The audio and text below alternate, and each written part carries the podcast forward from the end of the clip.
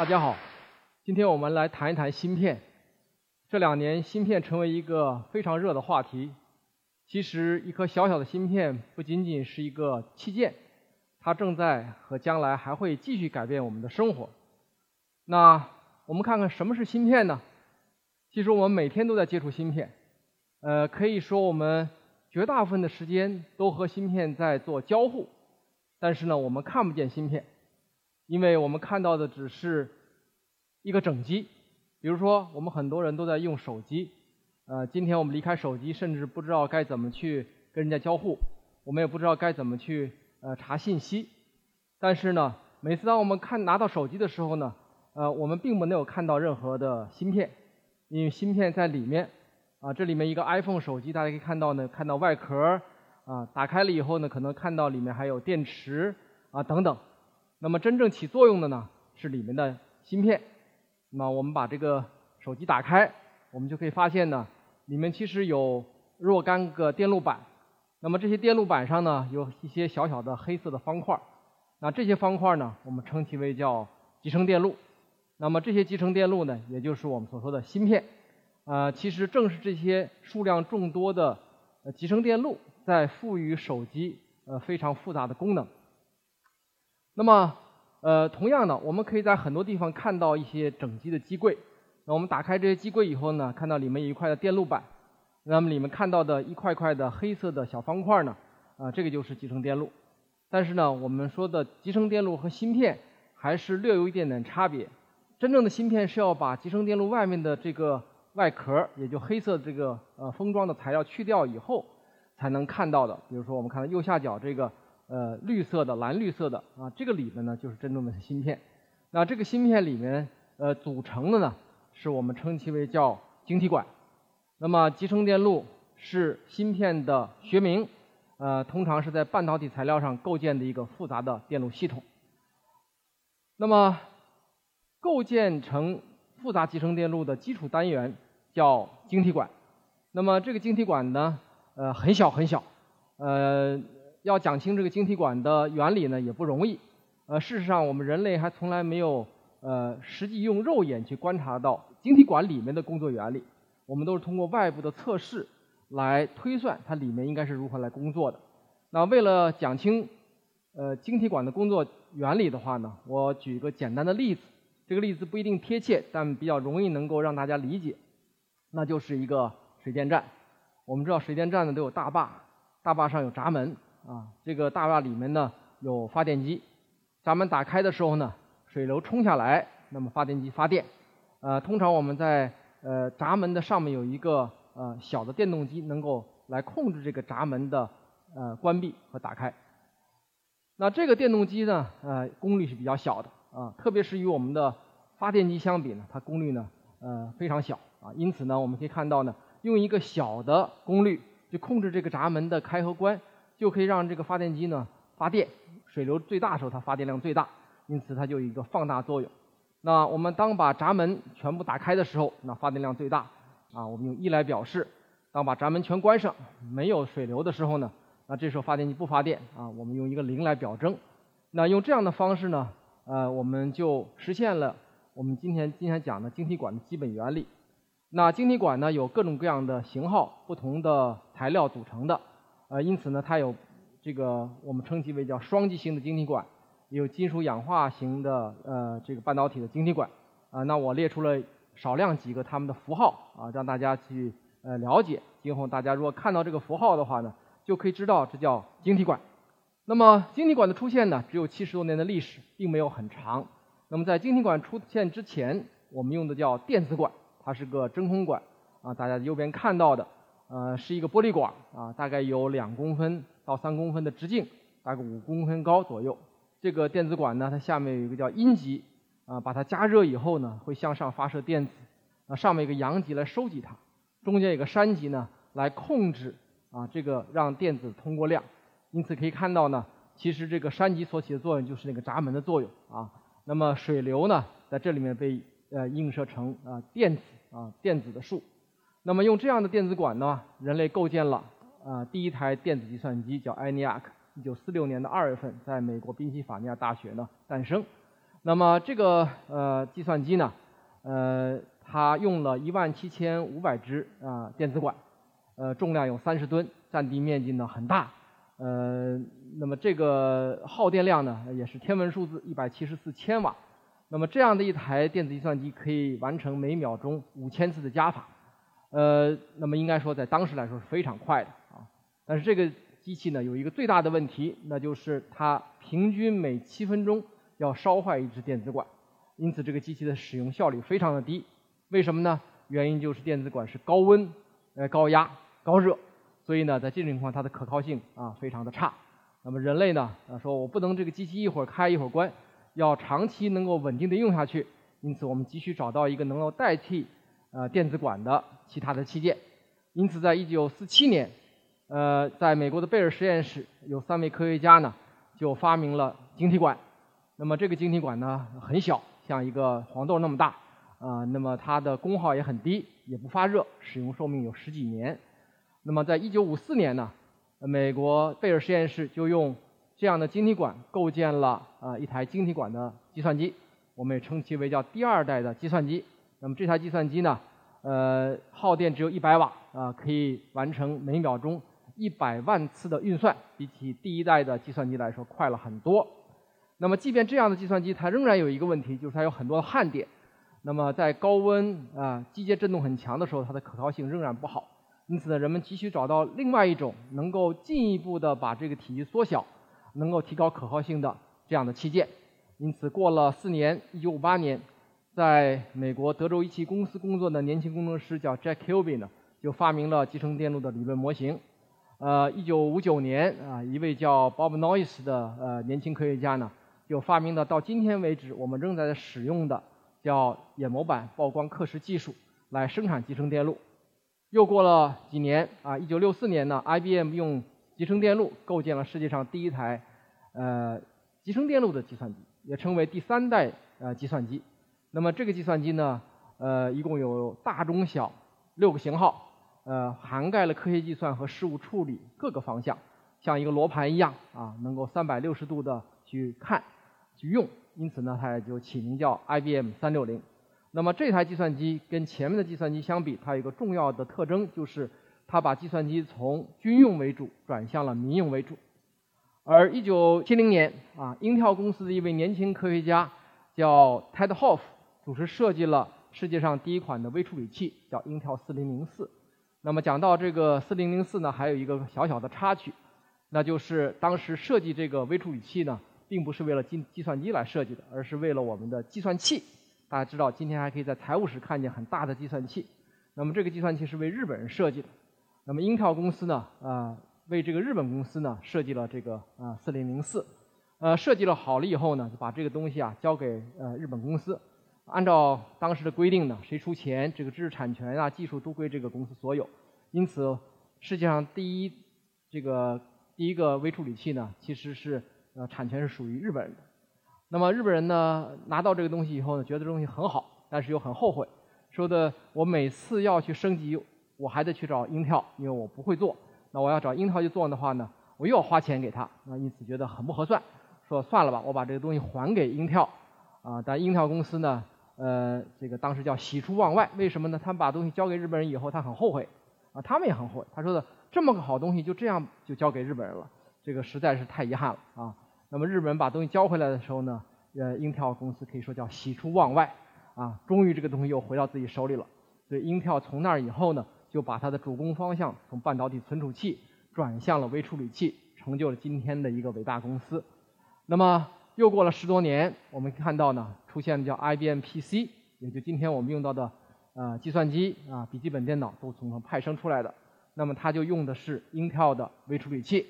那么这个 PC 啊，或者我们今天用的笔记本电脑，呃，它又改变了我们计算机的使用，从 IBM 三六零主要面向商用。变成了主要面向家庭、面向我们个人。那么又过了若干年以后呢？我们知道，呃，计算机今天已经深入到我们的生活的方方面面。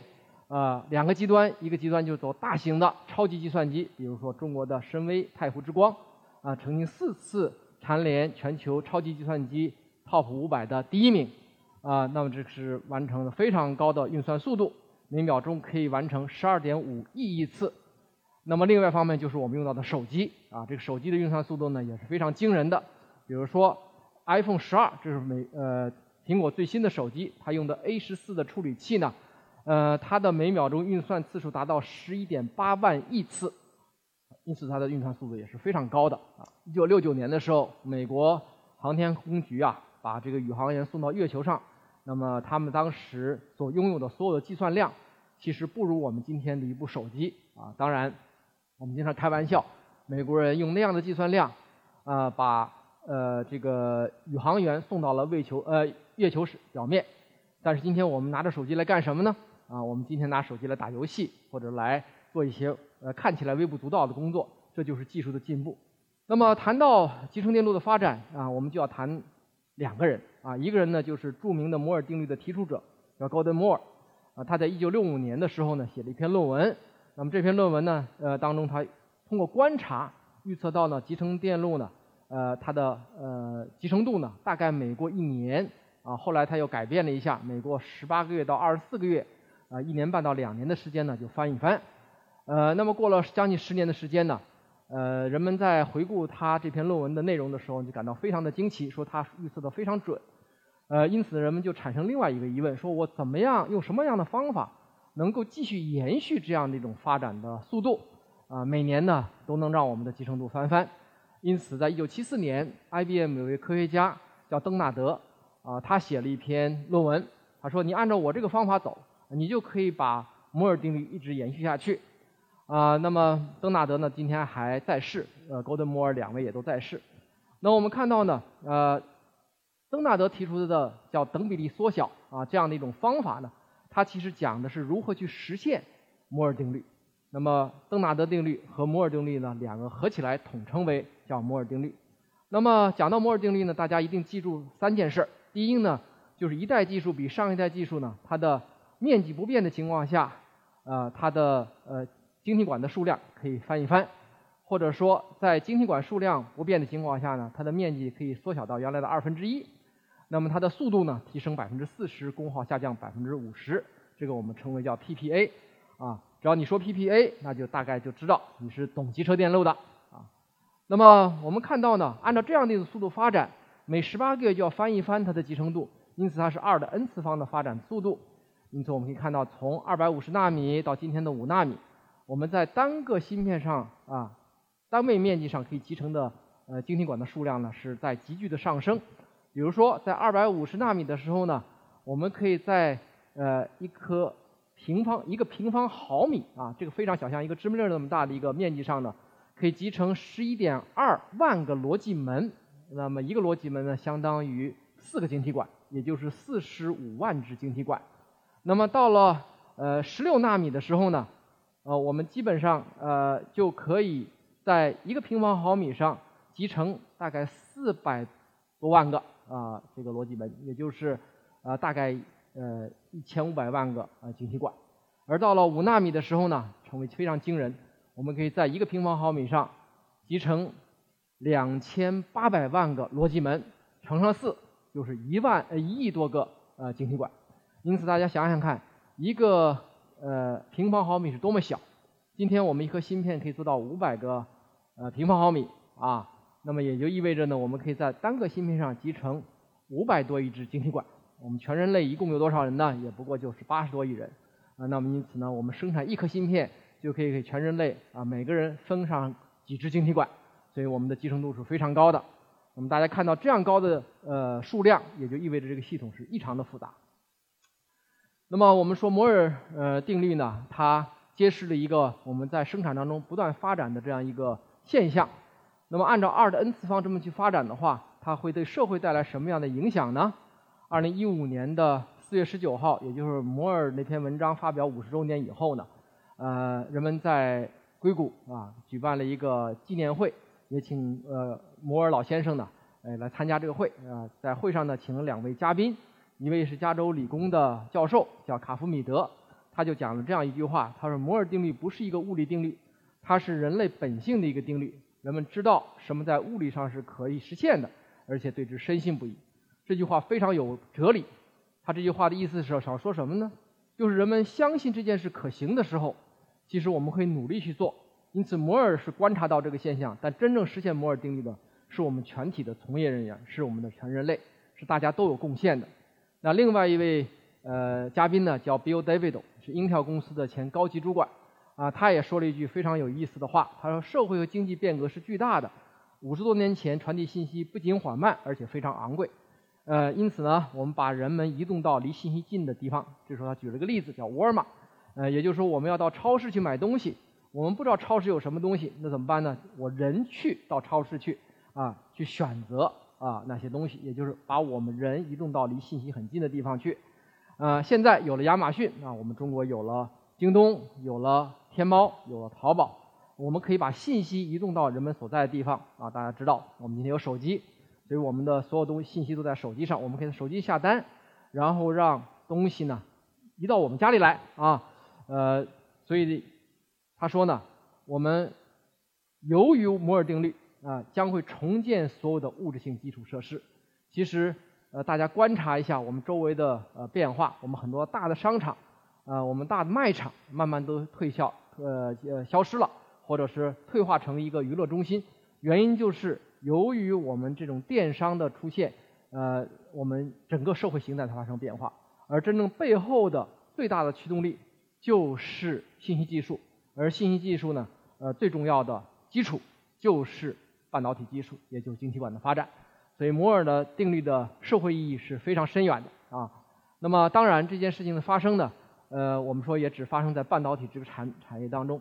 如果我们发生在其他领域的话呢，那可能变化就更大了啊。我仔细观察了我们周围的社会，呃，还到目前为止我还没有发现有任何一个其他的产业和其技术能够像半导体技术这样按照摩尔定律。在半个世纪的时间当中，一直持续的发展。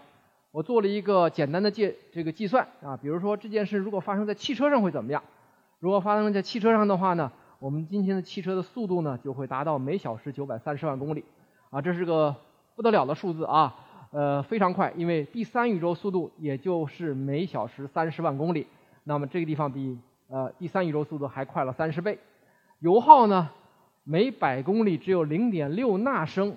那一纳升多少呢？一纳升是十的负九次方升，大概一个土木星子可以跑一百公里啊！我想这不可想象的事情。最恐怖的是这个车可以坐六百八十亿个人啊！那么还好没有那么这样一辆车出现。如果真的有一辆车要出现的话，全世界人都装啊上车都来不及，对吧？所以呢，我们说摩尔定律它的影响是非常大的。那么不仅如此，其实呃芯片的出现呃它还改变了我们社会的很多其他方面。啊，这里我用一个芯片杀手啊，什么叫芯片杀手呢？杀死了很多东西啊。首先我们看看呢，就是曾经主在我们生活当中扮演非常重要角色的胶卷消失了啊，不存在了。那么胶卷是呃这个主要生产商叫柯达，成立于1880年，但是在2012年呢申请了破产保护。啊它为什么会申请破产保护呢？因为胶卷没人买了啊。为什么没人买了呢？是因为啊出现了我们今天都知道数码相机。啊，今天连数码相机都不存在了，因为我们的手机已经扮演数码相机的角色。那其实一百年前，啊，这个伟大的科学家，呃，爱因斯坦，呃，获得了诺贝尔奖。也就是他获得诺贝尔奖的原因呢，是光电效应，他发现了光电效应。那么过了四十几年，将近五十年呢，有两位科学家叫 Boyler 和 Smith 呢，他们开发出了第一个电子成像技术，啊，叫电荷耦合器件 CCD。那么又过了二十二年，柯达公司呢发明了世界上第一台啊数码照相机。这个数码照相机呢重量有五公斤啊，价值高达啊一万三千美元。所以他说这个东西太贵了，太重了，不可能成为这个今后能够呃成为一个大家都接受的东西。所以他把它锁到箱子里不去生产。没想到半导体的技术呢很快的发展，在不到十年的时间就使得很多的呃这个呃卡片式的数码相机呢。进入到千家万户啊，因此它的胶卷就再也卖不动了。那么从1969年，也就是两位科学家发明了 CCD 之后呢，呃，又过了四十年呢，他们两位也获得了诺贝尔物理学奖。那今天呢，我们看到的这个成像技术呢，我们称为叫 CMOS 图像传感器啊，简称叫 CIS。那么这样的一个图像传感器呢，我们每个人的手机上最少有一个，多的有三四个啊。它所带来的一个产业呢。有上百亿美元啊，每年有上百亿美元。所以我们看到呢，这个胶卷确实是没有必要存在了啊，胶卷只存在一些特殊的行业。我们今天呢，已经很少去用到呃胶卷啊，很少去用到，甚至很多人都没有见过胶卷。第二个呢，就是机械钟表呢，慢慢的消失了啊。我想我们很多人大概呃都不会去戴机械手表了。如果戴机械手表是一种身份的象征，是一种奢侈品。我们戴的都是电子表，呃，甚至我们很多人可能连电子表都不带，我们就拿一个手机，上面就可以呃这个看时间了。原因在哪儿呢？原因存在于发明于十五世纪的机械钟，如果完全从计时功能来看，已经没有存在的必要啊，已经没有存在必要。那么像电子表啊，电子计时的这种呃这种功能呢，其实早在呃这个上世纪的七十呃一九七一年啊，七十年代初呢，呃就被发明出来了啊。我们今天呢看到有大量的手表，各种各样的手表啊，如果当时去看的话呢，还是个非常简单的，只能记个简单的计时啊。所以我们说杀死机械钟表的也是芯片啊。第三个例子呢，就磁存储的消失啊。我们说，在最早的计算机当中啊，不是我们今天用到的半导体存储器，啊，用到的是叫磁芯啊。一九七九年，我第一次接受呃计算机的时候呢，那个时候的计算机呢就是磁芯存储器，只有六十四 K 的内存啊。我想我们大家都知道，今天的笔记本电脑动不动就是四个 G 的内存啊，所以跟当时比呢，确实是呃不得了啊，翻天覆地的变化。如果再早二十年的话，我们的计算机用到了很多磁盘啊，这些磁盘的话呢。呃，有软的磁盘，有硬的磁盘。那今天呢，慢慢的，我们计算机也不再用这些磁盘，而用了这个大量的这种叫固态硬盘啊，固态硬盘。那用的是半导体的硬盘。那么还有一个我们家里用到的各种磁带啊，比如说原来的收录机上的磁带啊，随身听上的磁带啊，录像带啊，慢慢的在家里也都不用了啊，因为我们都有数码的东西。那为什么磁存储会消失呢？原因就是我们有芯片来替代呃磁存储。啊，刚才我讲了，英特尔公司在创立的时候，它主要生产的是半导体存储器啊。那么其实早在1966年呢，日本的 NEC 公司就发布了静态随机存储器。那么这个存储存存储器呢，只是我们众多存储器当中的一种。那么这个存储器呢，改变了世界。我们今天用到的半导体存储器可以说是呃不值钱啊，但是又非常值钱啊。为什么说它非常值钱呢？因为它造它非常贵。但是不值钱呢，就因为很便宜啊。我们可以花几百块钱就去买几个 G，所以我们当容量不够的时候，我们就去买一个磁内存条插进去就可以解决问题。所以杀死的这个磁存储呢，又是芯片。呃，其实还不仅如此，我只举了三个例子。其实我们再想想看，在过去四十年还有什么什么东西消失了呢？太多东西消失了。我们曾经啊，人人都有的科学计算器啊，我读研究生的时候呢，如果有一个科学计算器，我们是很得意的啊。今天已经没有人在用了。我们曾经骗家长说。呃，要去学英文，其实在听音乐的随身听，啊，也没有了。啊，比如我们曾经给孩子去录像的啊，记录他们成长过程的便携式摄像机也不用了。我们还有个人助理、MP3 啊，卡片式照相机，刚才讲过了。录像机、GPS 导航仪、电子词典等等等等，这些东西都消失了。他们都进哪儿了？他们都进了手机了。而手机的体积并没有发生根本性的变化。原因就是里面的芯片的功能太强大，越来越变得越大，因为它每过十八个月，它的容量就翻一番，它的功能也就因此啊进一步的更强大。因此呢，我们总结了这样一句话，这句话呢很多人不愿意听，但是呢确实它就是这样的，那就是什么呢？芯片能够参与竞争的任何技术，最终都不可避免的成为失败者。所以如果你发现某项技术最终能够被芯片做了，你千万不要再往上去做，因为它最终会被芯片。战胜啊，它一定成为失败者啊。那么我们讲到这儿的话呢，我们说芯片发展到今天已经啊好多年了啊，呃六十多年的时间了。那么它有没有极限呢？它是不是要会有一天会退出历史舞台呢？我想任何事物的发展总有一个极限，不过呃离这个极限我们说还离得很远很远。通常来说呢，呃我们说现行的科学技术啊，现行的技术呢还是有极限的。在半导体上呢，我们说。呃，第一个极限呢，就是物理的极限，啊，因为我们把这个东西啊不断的在做小，因此呢，这个尺寸呢，呃，缩小、缩小、缩小，现在已经到了纳米量级啊。那么到纳米样机以后，最大的问题就是什么呢？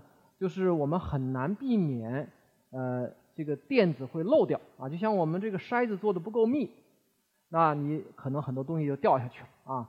我们的半导体的一些主要材料啊，特别是我们刚才这里面举到的一个叫山的氧化层，它是我们尺寸最小的一层这个物质，啊，只有一点五纳米啊。当你做的很小的时候呢，到一点五纳米的时候呢，就像筛子一样会漏水啊，它电子会漏下来，那么就会出现漏电，所以你控制不住它。那么这个可能是我们现行技术最小的一个尺寸，但是不是最终的啊？我们说呢，最终它还有很多新的技术可以解决它。那么第二个就是功耗的极限啊，我们说这功耗如果不加控制的话呢，呃，我们呃就会发现呢，呃，我们的手机啊，呃，要经常充电啊，如果不加控制的话，我们今天的手机的电池啊，大概能用几分钟就用完了。但我们技术在不断发展呢，我们今天手机可以用一天啊。其实呢，我们最理想状况呢，一部手机最好能用一个礼拜，一个礼拜充一次电就好了，对吧？如果大家去想一想，我们的手表，电子手表的话，啊，比如说。呃，这个苹果的手表大概几乎是每天要充一次电，但是华为的手表呢，现在大概做到一个礼拜充一次电。啊，如果我们的手机什么时候也能做到一个礼拜充一次电，我指的是智能手机啊，不是一般的那种功能手机，啊，那就对我们来说方便很多。那么为什么会这样呢？因为半导体本身它在提供大量功能的时候，啊，它要耗电。那么它的耗电呢，我们有一个指标叫能量密度啊，来呃这个或者叫功耗密度。来表征它的功耗情况。我们知道，我们家里用的电熨斗，对吧？我们的电熨斗是多少呢？它的功耗密度是每平方厘米五瓦。呃，但是你知道很烫，我们不敢去烫到我们身上，烫伤了。那么半导体技术呢？呃，其实早在上世纪的九十年代呢，我们已经超过了每平方厘米十瓦，啊那就比电熨斗还要烫了。如果当时我们没有任何技术去发展的话呢，我们很可能那个时候，呃，到二零啊。零五年的时候呢，我们的这个呃功耗率密度呢已经达到了每平方厘米大概一百瓦啊，到一百瓦时就很烫很烫啊。所以今天我们的手机啊和这个里面用到的元器件啊，都是经过这二十年的技术发展，它的功能在不断提升，但是它功耗呢并没有明明显的上升，就是功率密度呢也没有明显提升，这对我们来说是个非常呃重要的一个进步。那么第三个极限呢就是工艺器件和材料啊。我们知道，我们今天来表征集成电路的先进性上，往往有多少纳米来讲示。那么我们看看世界上最先进的呢，大概现在已经是七纳米在大批量量产，呃，很快明年呢就五纳米就会量产。那我们国家呢也实现了十四纳米的啊大批量的生产。那么在生产的过程当中呢，我们也看到出现了很多的不同的节点啊。那么可以看看这个节点的发展呢，其实就是原来零点七倍一直在不断的往前前进。那么我们说，在这个发展过程当中，我们谈到最基础的器件叫晶体管，那么晶体管是否也在发生变化呢？我们说是的，晶体管也在发生变化。那么最左边呢，就是我们前一代啊这个晶体管，我们称为叫平面型晶体管，很简单啊，在硅上面呢一条沟道，有圆和漏啊，上面通一个栅极来控制啊下面沟道的电流，让它过还是不过啊。那么这个随着体积越来越小以后呢，栅和漏呢靠得很近。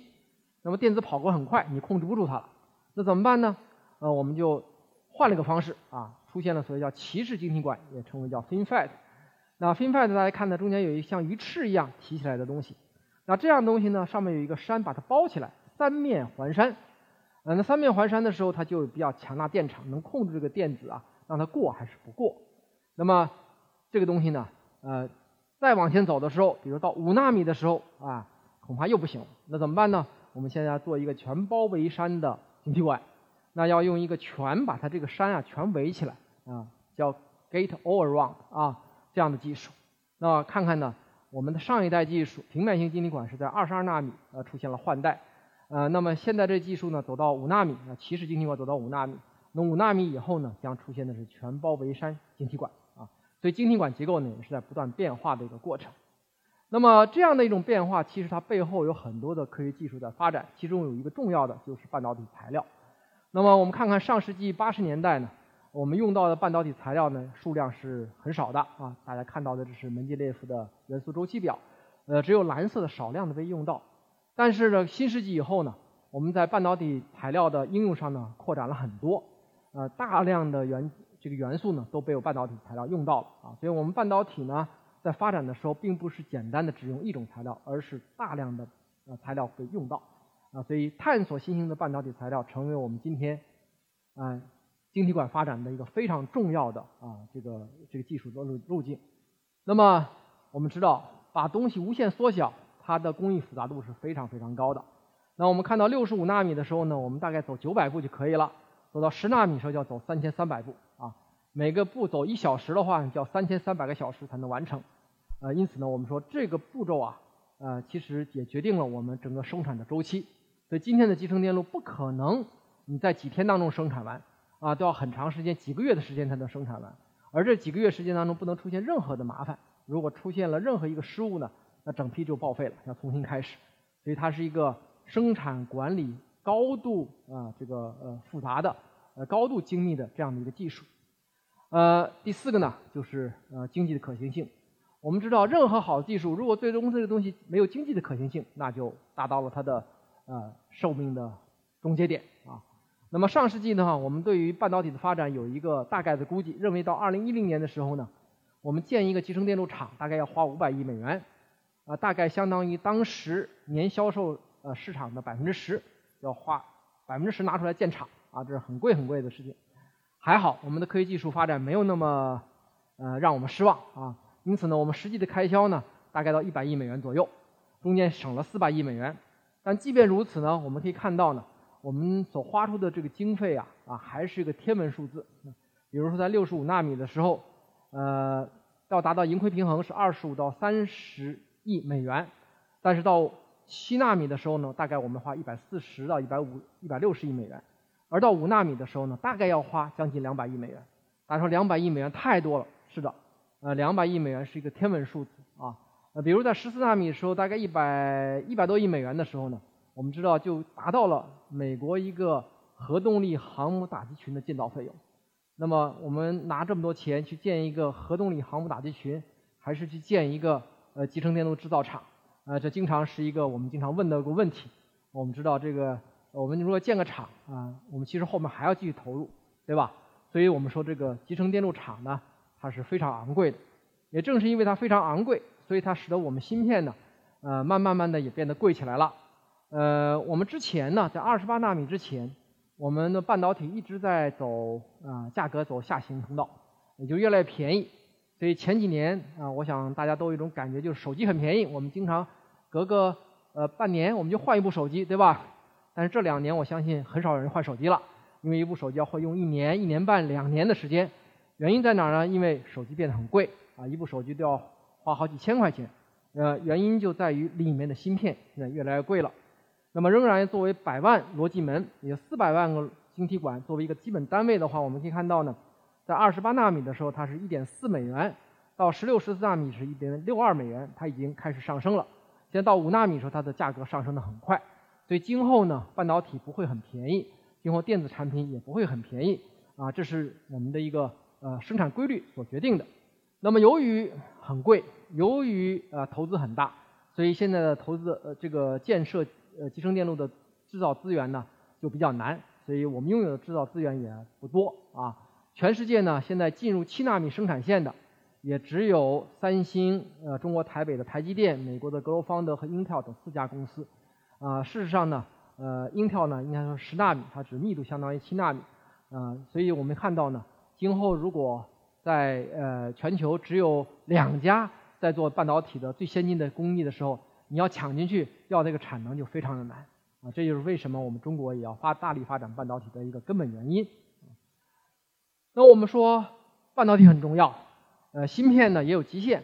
那我们是如何来制造一个芯片呢？那制造这个芯片呢？我们说非常复杂啊，非常复杂，可以说是人类历史上呃最为复杂的呃。呃，制造呃这个工艺啊，那么集成电路呢，一般分成五大板块。那么这五大板块包括设计、制造、封装、测试、材料、装备。那五大的板块呢，通常我们讲的时候是讲设计、制造、封测，讲到的集成电路。那这两年呢，由于情况发生变化，我们把材料和装备也纳入集成电路的范畴。呃，那么什么叫设计、制造、封测呢？呃，很多人可能不知道，或者也没有去参观过。那我用一个呃简单的例子来类比一下，不是很准确，但是大概可以理解啊中间的内容。呃，集成电路的设计就相当于我们一个作家在写作啊，呃，它是一个创作的过程是一个知识产权呃密集的过程啊，所以它需要很高的呃这个知识，也是个人才密集的场。你写好了以后，总要给你印刷吧，因此我们需要一个印刷厂，这就相当于制造，它能把这个印刷的非常的精密，字印的很小但又很清晰啊，它能成千上百的印刷，中间不走样，这就是集成电路制造，所以它是一个规模化制造导向、设备密集、投资密集的啊和专利密集的这样的一个啊产业啊。那印刷好了，你要去装订，要把书装好。这装订啊很重要啊，不要散架子。装的过程当中呢，最好用到的这个这个材料呢，还还要能够防止一般的磨损啊。那装订呢，也是一个非常重要的工作啊，要看那装的是不是正确，装的是不是整齐啊。那我们看到呢，写作、印刷、装订基本上对应了设计、制造、封测这三个点。那么前面讲到了，我们芯片制造啊高度复杂，我们五纳米、七纳米。其实呢，我们如果打开一个芯片的话呢，啊，大家看到是这么一个复杂东西，像一个高楼一样，啊，其实这个非常高啊，有好多层，几十层高，啊，异常复杂的东西在里面，包括里头有介质层啊，有存储器啊，有互联呐，有接触孔啊，啊，有晶体管啊等等，所以我们看到的这个结构是非常复杂的。那么要建造这一个这么样复杂的一个东西，它靠什么方式来做呢？它是靠一层一层的。眼模板刻蚀、曝光刻蚀技术。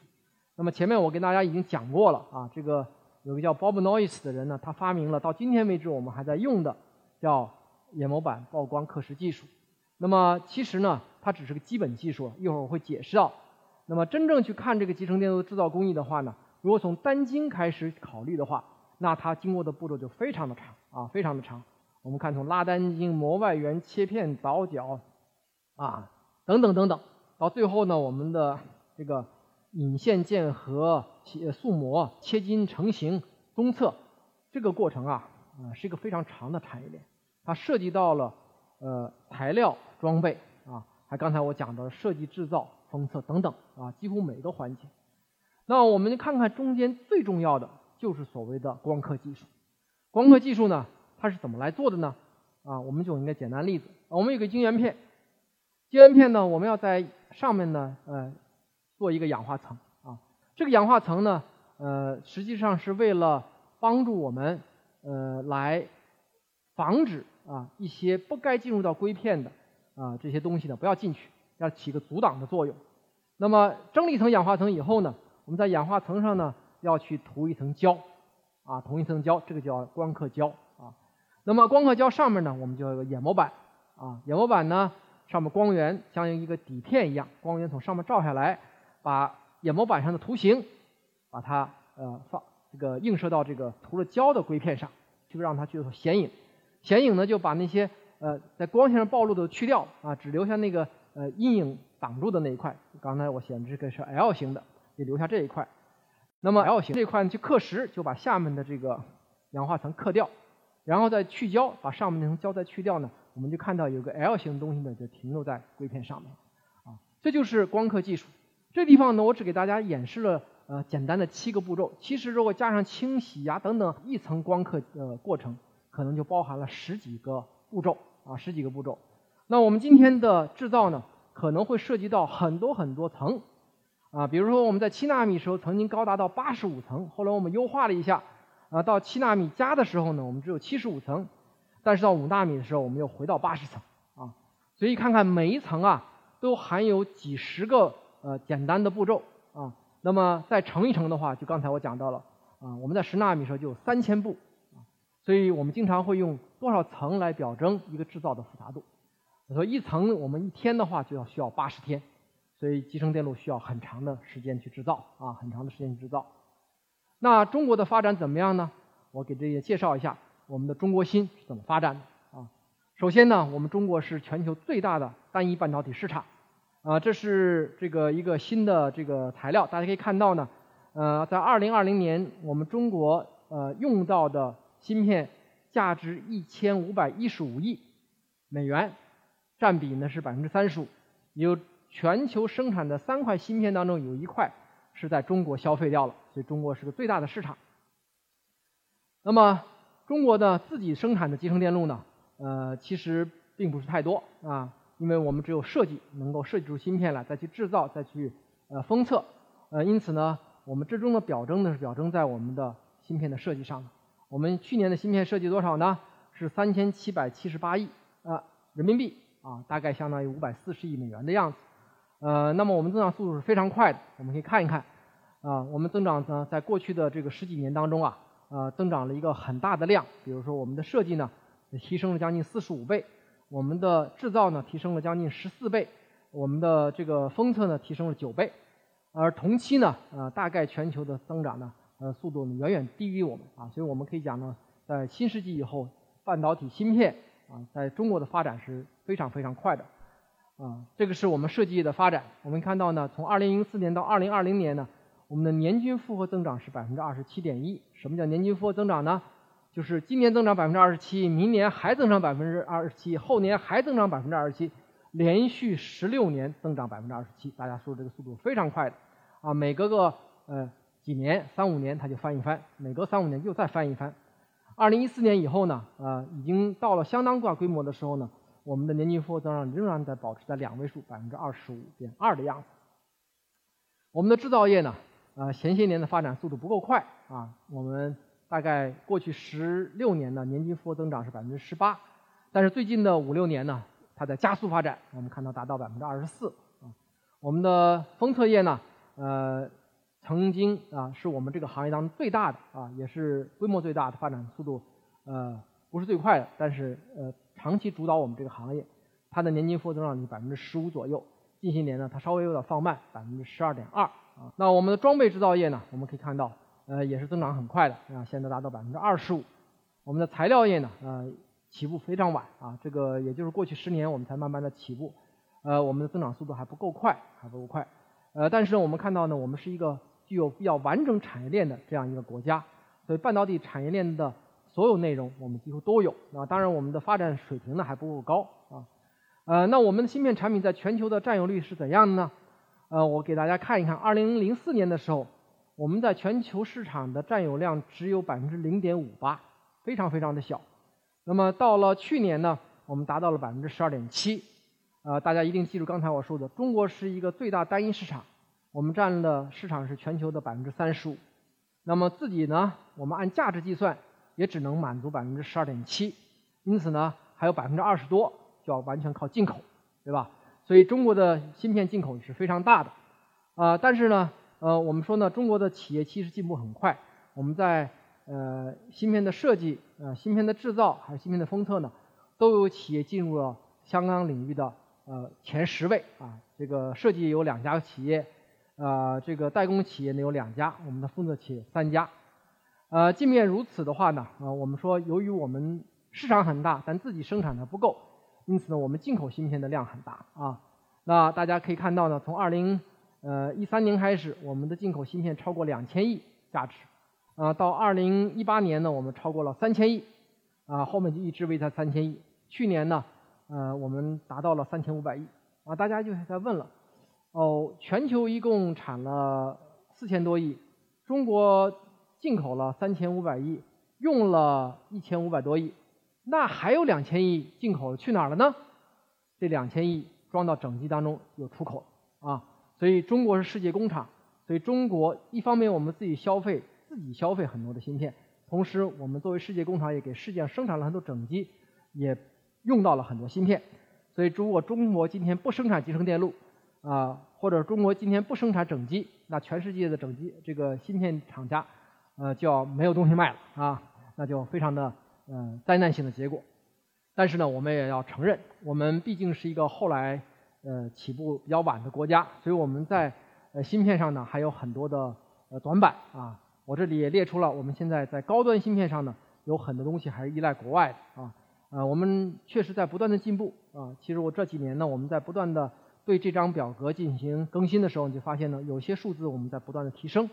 但是还有一些，我这里面用红色标出来的啊，是小于零点五，啊，当然这不意味着我们没有，我们有，但是呢，呃，我们还不能够在市场上占有重要的地位，这就是我们需要努力的方向。所以总的而言说呢，我们说高端芯片呢还没有摆脱对进口的依赖啊，这也是这两年来我们为什么对芯片这么关注的缘故啊，特别是在国际形势发生变化的时候，我们对芯片呢，呃，给我们带来的一些痛处呢，可以说是呃感同身受，我们感到非常的难受啊，和我们加重努力。今天就给大家介绍这些，谢谢大家。